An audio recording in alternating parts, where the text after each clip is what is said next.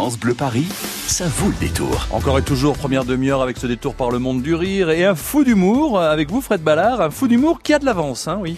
Oui, et si certains humoristes sont encore en construction, notre fou d'humour du jour, lui, il est en finition. Et quand on en est aux finitions, généralement, eh ben, euh, c'est qu'on n'est pas loin hein, de la fin des travaux. Il s'appelle Sévac et il réalise son rêve ultime en ce moment puisqu'il joue son premier one-man show au théâtre Le Lieu, Sévac en finition, dans lequel il nous raconte avec une authenticité et une grande générosité quelques pans de sa vie passée, de sa vie future, qu'on lui souhaite longue, hein, au pays des humoristes, bien sûr. Donc pour ceux qui connaissent pas, en fait, le Club Med, pour les apprentis artistes comme moi, c'est comme un tremplin. Ça permet de se produire sur scène et se reproduire dans les clientes.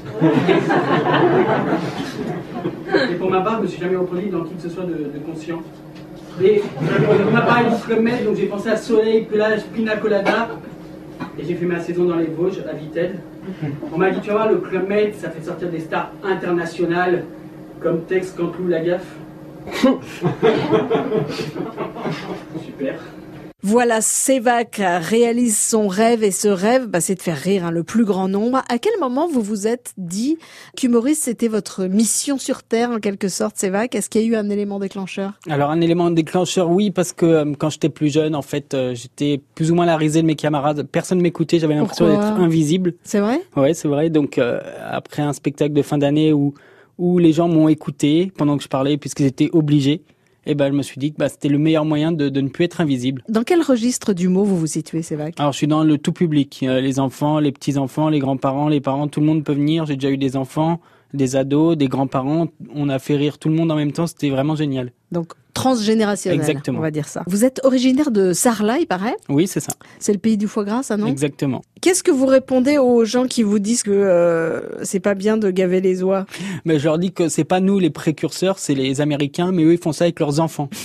Comment on est un sketch ou un personnage dans votre tête, euh, c'est vague C'est toujours du vécu à l'origine? C'est du vécu au départ, oui, mais euh, après c'est de la fiction, de ce que je me suis imaginé. Parce qu'il y, y a, votre propre enterrement, je crois Exactement. Aussi, hein, donc ça c'est bien de la fiction. Hein. Le dernier truc qui vous a fait marrer, c'est vague, c'était quoi? Bah c'est vous tout à l'heure quand vous avez écorché mon nom. c'est une habitude que je prends quand on a un nom un peu original comme ça. Donc j'ai eu Sevac, j'ai eu Ravaillac. Mais non, c'est bien Sevac. c'est bien Sevac. Et ça s'écrit S-E-V-A-C. L'anecdote la plus drôle, Sevac, depuis que vous faites le métier d'humoriste. Bah c'est sans doute les bides que j'ai pris. Au début, quand on teste nos sketchs, en fait, euh, c'est devant un public. Le public sait pas que c'est la première fois qu'on vient. Donc, euh, j'ai déjà eu des publics qui n'étaient pas attentifs ou quelqu'un un jour qui a chuchoté à son ami pendant que je jouais putain, mais c'est nul. et en fait, sur scène, on entend tout, les gens ne le savent pas, même si on chuchote. Et à ce moment-là, bah, soit on jongle avec et euh, c'est très bien. Soit comme moi, on n'était pas très expérimenté et on se laisse démonter. C'est ce qui s'est passé sur le moment.